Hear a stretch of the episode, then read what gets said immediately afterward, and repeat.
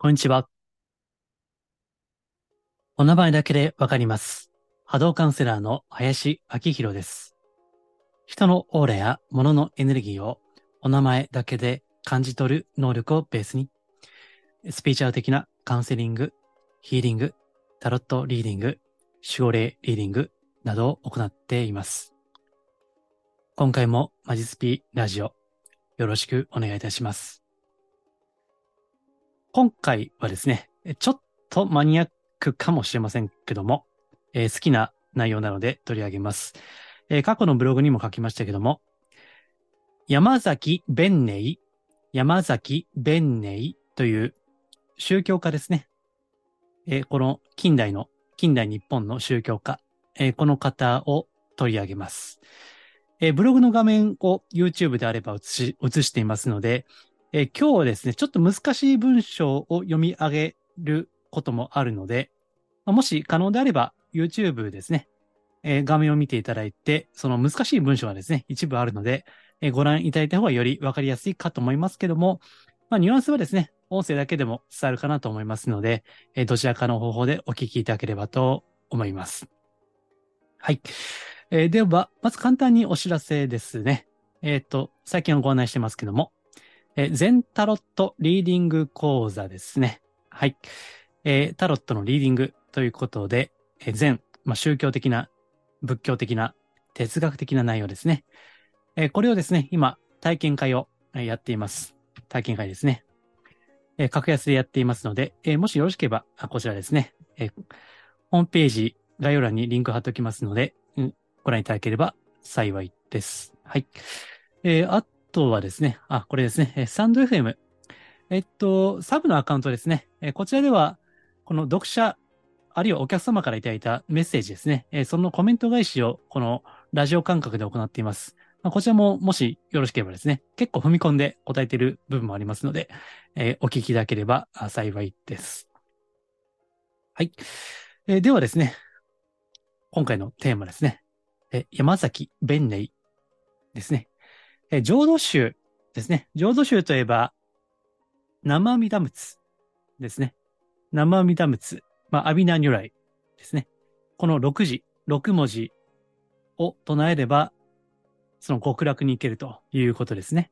まあ、鎌倉時代に生まれた宗教というのは、えご存知かと思いますけれども、この、うん。今写真ね、えこれ YouTube だったら映してますね。この方ですね。え山崎弁寧という方ですね。えっと、この方が1859年生まれですね。だから、えっと、もう江戸の末期ですね。えそれから1920年ですから、えっと、大正時代かな。大正時代までご活躍をされた、この山崎弁寧商人ですね。え例えば、あ商人という方、まあ、上の人って書いて商人ですけども、まあ、尊敬の念を込めてですね。え例えば、浄土宗でいけば、法然ですね。開祖の法然商人とか、えー浄土真宗であれば、親鸞商人とかね。えーこれが、あ日蓮宗であれば、日蓮商人という、まあ、敬意を込めてそういった言い方をするわけですね。ですから、えー当時の人々は、えー山崎商人と呼んでいたんだろうなと思いますけども、えー今回この方のですね、やっぱり時代もあるんですけども、ま非常にこの浄土宗の枠を超えたユニバーサルな、まあ、世界宗教と言ってもいいですね。えそれぐらいの広がりがある方、まあそういった世界観、宇宙観を持っていた方なんですね。えーですから、逆に言えば当時からすれば、異端者ですね。異端者、まあ異端児なんて言いますよね。周りと違うことをやっているので、えそれだけで異端視をされるということですね。えということは、それだけ、まあ、これはあの、すべてのケースがそうだとは言いませんけども、異端視されるというのは、それだけ偉大だということですね。うん。あ、これ必ずしも異端されるイコール素晴らしいって言ってるわけじゃないですよ。えそれは後のその時代のね、歴史に委ねるべきですけども、うん。まあ、それを思えば、キリスト教ね、えかのイエス・キリストも、まあ、異端者だったわけですよね、当時はね。えーその異端であるということが偉大である可能性があるわけですね。で、キリスト教はもう世界の、ま、最大の宗教ですね。え、それの一つ、まあ、三大宗教の一つにもなっているわけです。で、この方は、あの、もうご存知ね、現代においてはご存知じゃない方の方が多いと思いますけども、なんかもったいないなと思いますね。こうした優れた宗教家の方がいらっしゃるというのは、まあ、その、浄土宗の中でですね、この方の、もちろん尊敬されている方はおられるし、まあ、今でもこの方の山崎弁寧ですね、お名前で検索すれば、まあ、その、勉強会といいますかね、その団体があるんですね。この学ぶね、教えを学ぶ団体があるようです。ですから、まあ本当に一、ごく一部の方はご存知だと思うんですけども、うん、まあ私はあの、ちょっともったいないなと思いますね。私自身は別にどの宗教団体にも属していないし、え今後も属する気は一切ないですね。え、ただですね、まあちょっと前もですね、世界平和の祈りですね、えそれを取り上げましたね。え、こちらは、あの、五井正久先生というね、私が尊敬している宗教宗教家の方のお一人ですけども、えー、別に私は、あの、この宗教団体には入ってはいないし、入る気もないわけです。えただ、その宗教家としては非常に尊敬しているということですね。まあ、この山崎弁寧という方も、その尊敬する方のお一人なんですね。まあそうやってね、あの、今は、まあ宗教団体入ってる、入っていないに関わらずですね、まあ、このスピーチャルという文脈でいけば、まあ冷静ですよね。だからそれは別に、あの、団体に属しているが、ね、フリーだろうが、追求はしていけるわけです。まあそういった立場で私は発信をしているということですね。まあ前も言ったことありますけども、改めて。だから別にあの、ね、浄土宗がいいとかね、浄土真宗が素晴らしいとか、さっき言った日年がね、日年宗が素晴らしいとか、絶対入ってはいいとかね、そういった案内をするつもりはないです。まあ別にそれぞれが、それぞれの縁に従って、ね、導かれるものにやればいいわけです。うん。まあ私はね、なんかまあ、つまみ食いみたいな、って言ったら失礼だけども、いろいろまあ手元に聖書もありますしね。いろいろ見聞きするのが好きなので、それで今回、まあミーハーな感じでね、え紹介をしているわけです。うん。で、えー、浄土宗や浄土真宗と言いますと、これは他力ですよね。まあ一般的には他力宗なんて言われるわけです。で、えー、座禅の禅ですね。禅宗なんかは、まああれはあの、自力、自力宗と言われるわけですよね。まあ、本当はね、自力と他力と分けるのが違うなと私は思ってるんですけども、まあ、一応その一般的に言えば、自力宗と他力宗っていうのがある。で、この浄土宗というのは、ナミアミ、えー、ナムアミダ仏のこの6文字の、これ、名号というんですね。まあ、あの、漢字はちょっと読み方難しいですけども、名号、えー、これを唱え立て祀ることによって、阿弥陀如来の無限の慈悲ですね。慈悲のその力に預かるんだと。えそこに救いがあるという考え方ですね。まあ考え方というかその道ですよね。うん。考え方というとなんかちょっと人それぞれって感じがするけども、まあ、これはもうあの、キリスト教も祈りがありますしね。まあさっきも世界平和の祈り言いましたけども、まあ一つの道ですよね。これは。どの道を行くかはさっきも言った通り人それぞれですけどね。うん。なんで、もし、まあ、あの、まあ、今回ね、これ、YouTube とか各種ポッドキャストで配信してて、まあ、ど、ねど、どれぐらいの方がご視聴いただけるのか、さっぱりわかりませんけど、まあ多分少ないんだなと正直思ってますけども、ただ、一人でもですね、えー、こういった本当に真摯に、この冷静ですね。冷静。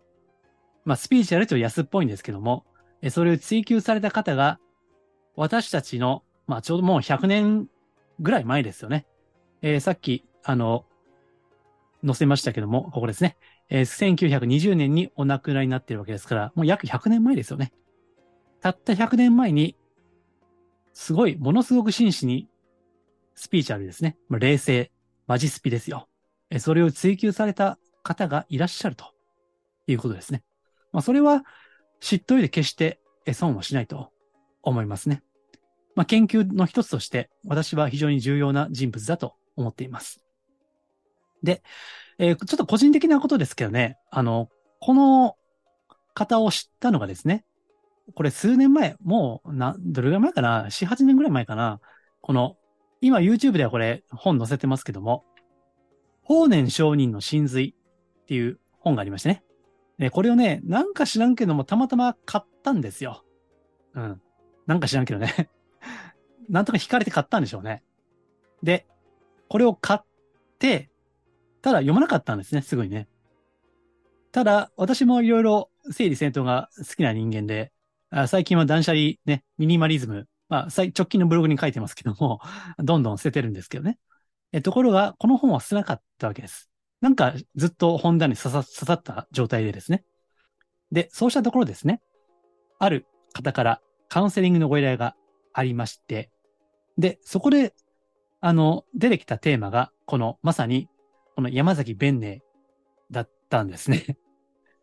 いや、こんなことあるかなと思ったんですけどね。なんとなくこの山崎弁寧っていう、この固有名詞を聞いて、なんかどっかで聞いたなと思ってね。そしたら本棚にあったと。この本がね。だからこれも縁ですよね。こうやってお客様からカウンセリングのご依頼があって、あの、改めて注目することになったということですね。で、せっかくの縁なんで、ちゃんと読んでみたんですね。そしたら、めっちゃええやんと。もったいなかったな、これまでね、読んでいなかったのが、ということですね。うん。これ今でも売ってるはずなんで、まあ、ご興味あれば、今ちょっとこれリンクね、たらってみましょうか。あ、あ、絶版なってんな。あ、マジ？マジか。うわ、絶版なっとるな。うわ2016年出版。あー、だから、えー、そっか。6、7年前なんですね。うわー絶版なったか。うわ7000円。えー、7000円で1冊しか Amazon ではないですね。うわー、絶版にすんなよって感じですけども、まあやっぱ売れないんでしょうね。そう。やっぱりこう、うん、ご存知の方少ないから、当然絶版になってもおかしくはないわけですね。そっかまあ7000円、これ、現時点7000円高いですけど、まあもし気合のある人いれば、ポチッとね、やってもいいんじゃないでしょうか。あの、決して損はしないと思いますよ。うん。まあ、あとですね、えっと、確か岩波文庫でも他の本ですけど、えー、あるので、まあ、それでもね、いいかもしれませんけども。うん、まあ、まず入るんだったら、まあ、現代語訳してるこの本なんだよな。いやー、絶版か、マジか。そうそっか。ね。まあ、私は定価で買いましたけどね。うん。で、カウンセリングをきっかけに、まあ、信仰のご相談ですね。信仰、信心。めちゃくちゃ真面目な相談ですよ。あの、これまで宗教絡みのご相談っていうのは、やれなんか、あの、宗教団体の中で人間関係のトラブルとか、その、やめようと思った時に、お前は地獄に落ちるとかね、クソつまらんことをね、言われて、脅されたりね。あの、これ宗教じゃねえじゃんと。思いっきりこの世の話やないかというね、いうご相談が大半だったんですけども、この時のご相談は、この私の信仰について聞きたいと。私はこの信仰を保っていいんだろうかということですね。そういったご相談だったんですね。めちゃくちゃ真面目ですよね。ねえ、なんか、ご相談受ける私も、もう、身が引き締まるようなね、あ、こんな真摯な方いらっしゃるんだというね。で、安っぽい横文字のスピリチュアルじゃなくて、本当の信心、真の信仰ですね。うん。いや、本当素晴らしい、あの、ご縁だったんですけどね。で、それで、まあ、この本読んだときに、あ、これはすごいと思って、えー、さっき言いましたけどね、他の岩波文庫の本とか、まあ、岩波の場合はですね、当時の文章なんですね。だからちょっと文体がちょっと難しいんですよ。ただまあ今回はあその一部を取り上げたいと思うんですけども、うん、例えばね、このうん、ちょっと、まあ言葉だけ聞いてると漢字がわからなくて難しいかもしれませんが、まあ余裕あれば YouTube ご覧になってください。そうするとちゃんと文章で書いてますんでね。うん。で、さっきの絶版になっちゃった本には、例えばこういったことが書いてある。阿弥陀仏は知恵や大いなる慈愛など、よろずの功徳を満ち溢れんばかりに備えておられて、微塵の欠点もありません。このような霊的な人格が無常の愛でもって私を愛してくださることを思えば、私たちは全生命を捧げて、かの御仏に迎え入れていただきたいと願わずにはおれません。御仏よ、私があなたのものであるならば、またあなたは私のものなのです。このようにして成立した霊的な結婚は永遠に離婚の心配のない約束と言っていいでしょう。こうして、御仏と私は寝ても覚めても離れることはないのです。というですね。今、あくまでこの本の、ほんの一部分を取り上げましたけども、うん。この阿弥陀仏、阿弥陀如来ってね、ほんまにそんなおるんかというのが、多分、わからない人からすればね、疑問として浮かぶと思うんですね。うん。まあ、ここがね、ここを乗り越えられるかどうかっていうのが、まあ、分岐点なんですよね。あ別に浄土宗、浄土真宗ね、信心があるかどうかさておきですよ。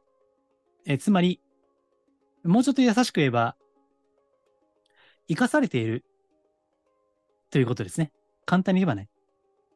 で、その証拠、現代人でもわかる、絶対確実な証拠、証ですね。それは何かというと、例えば心臓の音。死ぬ日まで生まれてから心臓はサボることなく鼓動を続けているわけですよね。うん。で、この素朴な事実から考えて、では、この心臓の鼓動を寝ても覚めても続けさせている、その力は何だろうか？ということですね。自分の意志に関係なく鼓動は続くわけですよ。そこは簡単に言えば生命力ですよね。命の力ですよね。まず、まあこれは誰でも否定はしませんよね。頭のおかしい人以外はね ここを深めていく。この生かされているという絶対的な事実を深めていったときに、この、要は魂の親ですね。親。だから他の文章では、この山崎商人をね、見親と言ってるわけです。見親ね。見親。まあ親ですね。魂の親ですね。そのまあ、その永遠の生命と言ってもいいですね。まあ、宇宙と言ってもいい。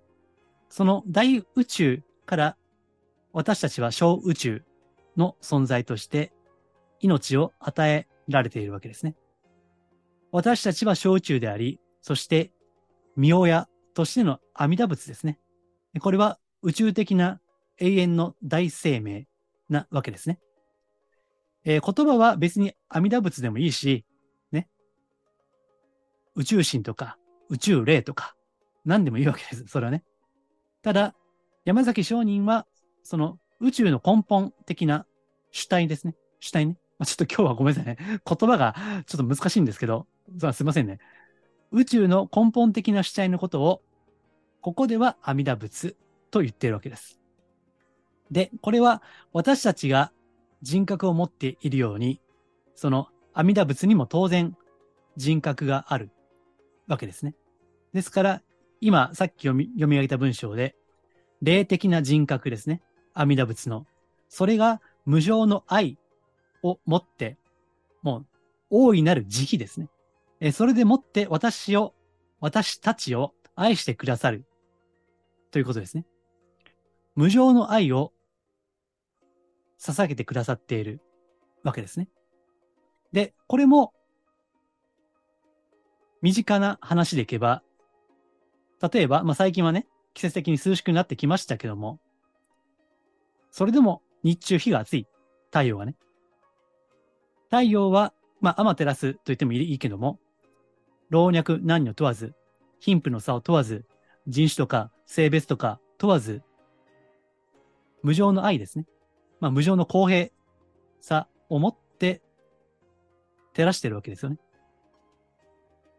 そこから一歩踏み込んで、そこには人格がある。ということですね。ここを感ずることができるかどうかですね。ここが分岐点であり、この分岐点を超えた先にあるのが素朴な宗教心ですね。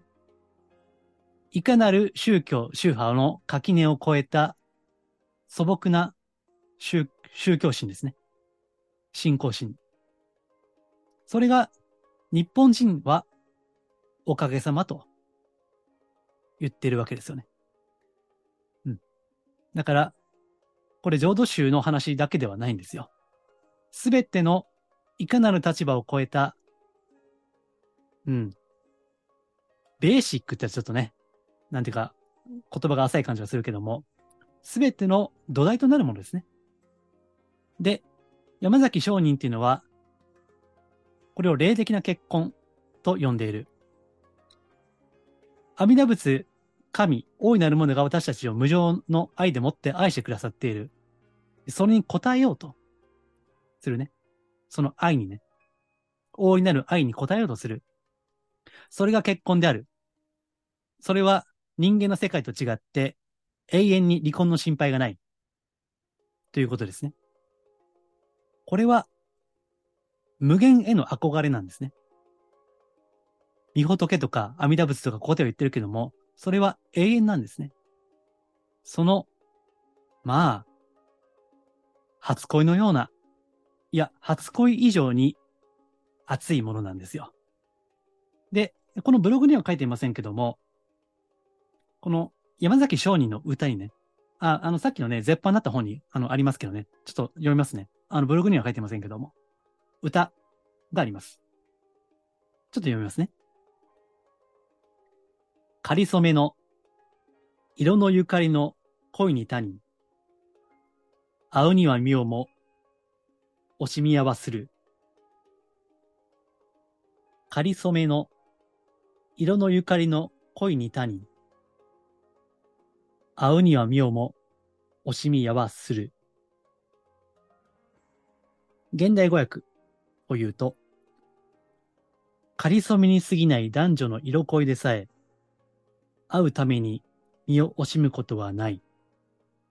ましてや、真実の死母の念より願う阿弥陀仏と会うためには、命をも投げ出す覚悟である。さあ、どうですか？この、信仰心。もう、深くて、まっすぐな、土直球のですね。これが、信仰ということですね。そして、えー、スピーチャル業界で、まあ、いたして安っぽく語られる、お任せ、委ねる。それは本当は、非力な、力の弱い人間のする、弱い行為ではないですね。本当は、めちゃくちゃ激しい命を燃やす、燃やし尽くす、そういった激しい営みなんですね。これが真の信仰ですね。初恋のような、身をも焦がすような、燃えたぎるような、その恋愛感情、それを超えたものですね。そう考えると、いかにこのここで言ってる文章が、すげえかという話ですよ。もう、この行間ね。もう、火を吹くような信仰心ですね。決して、まあ、他力というとね、お任せ、委ねる、さっきも言いましたけども、弱っちい人間の営みではない。めちゃくちゃ激しいんですね。この激しさが本読んでると、行間から突き抜けてくるんですよ。その当時のね、山崎商人の激しい思いがね。いや、これはすごい話ですよ。ですからさっきの本が絶版になったのは、まあ残念ですよね。まあ、岩波文庫では、あの、ちょっとね、当時の言葉で文体で難しいんですけど、まあ、あるにはあるんでね。もしよければ、あそれを図書館でもいいですから、ちょっとご覧になると、うん、いいと思いますね。うん。でね、他にこういった表現もしている。如来はただ慈悲である。如来の慈愛によりて、我らが霊性は育まれる。あたかも赤子が母の父に養われるのと同じことである。まあ、これはちょっと他の本ですね。文語体なんで、ちょっと難しいですね、表現が。これはね、えっとね、岩波文庫で、えっとね、人生の機種っていう本かな。あ人生の機種っていう本がありますので、えっと、1300円ぐらいで売ってるかな。まあ、もしよければご覧いただきたいんですけども。うん。まあ、ここでは恋愛というよりは、あの、幼い子供がね、お母さんのおっぱいを求めるようなね、まあ、その、それが、信仰ということだと。ね。うん。まあ、これも無常の愛ですよね。無条件の愛ということをここでは言っているわけですね。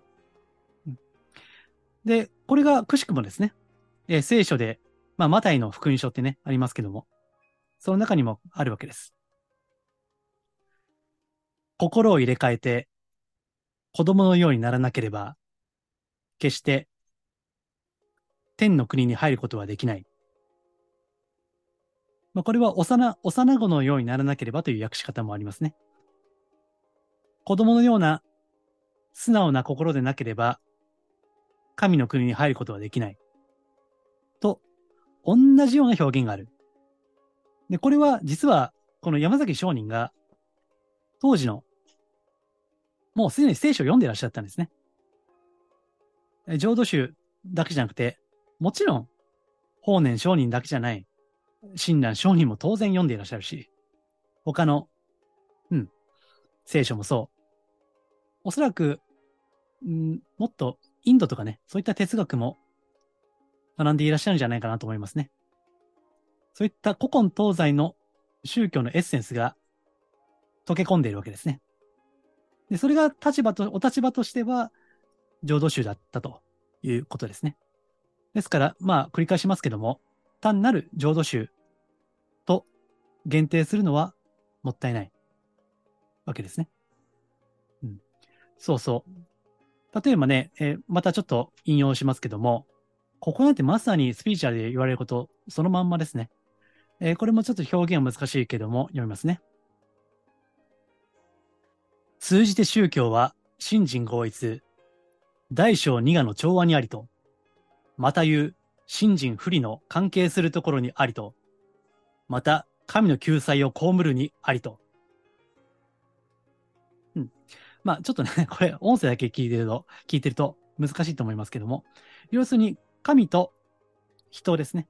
これが二つにして一つなんだということですね。うん。それが救済であり、そして救いであるということですね。えー、この辺は、スピーチャルでも言われていることですね。この辺がですね、一つの宗教的な立場を超えて、非常にユニバーサルな風に発展、進化をしているわけですね。うん。まあ、この辺がね、非常に素晴らしいなと思ってね。うん。まあ、あの、安っぽいスピーチャルが決して、まあね、まあ、私がどこまで言える資格があるかわかりませんけども、まあ、とはいえ、こういった本当に本気でね、本気で追求された方が、ついつい、まだ100年ぐらい前にいらっしゃるというのは、ありがたいですね。ただ、そういった方も当時は異端であったということですね。うん、まあ難しいですよね、これは。うん、いつの時代も新しい時代を切り開くものは迫害や霊障に遭う時には殺されもする。えー、幸い山崎商人は途中まで冷遇されてたようですけど、途中からね、非常にこう、尊敬されたという方なんで、ままあ、それは、うん、まあ、この世的には良かったなと思いますけれども、まあ、こういう方がいらっしゃるということですね。うん。まあ、今日はなんかスピーチャーなのか、宗教なのかね、わかりませんけども、まあ、あの、突き詰めていくと別にスピーチャルも宗教もね、垣根はないですよ。根本は一つですよ。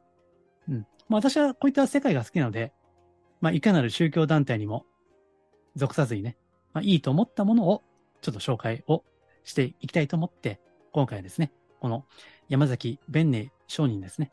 まあ、あまり知られていない方ですけども、ね、本も絶版になっちゃったけども、私は忘れたくないなというふうに思っています。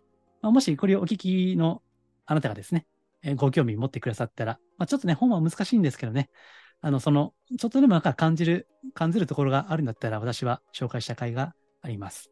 はい。えー、ぜひですね、真のスピーチャル、脱お花畑スピーチャル、その参考としていただければ幸いです。はい。えー、では、今回以上ですけどね、えー、また、あの、こういった話とか、もっと、ちょっと、あんまりブログとかでは言いにくいことはですね、まあ、この音声もそうですけども、あんまり言いにくいことはメールマガで書くこともありますので、えー、もしよろしければですね、えー、私のホームページ、マジスピや概要欄からですね、このメールマガジン、あの、ご登録いただければ幸いです。はい。では、今回は以上です。ありがとうございます。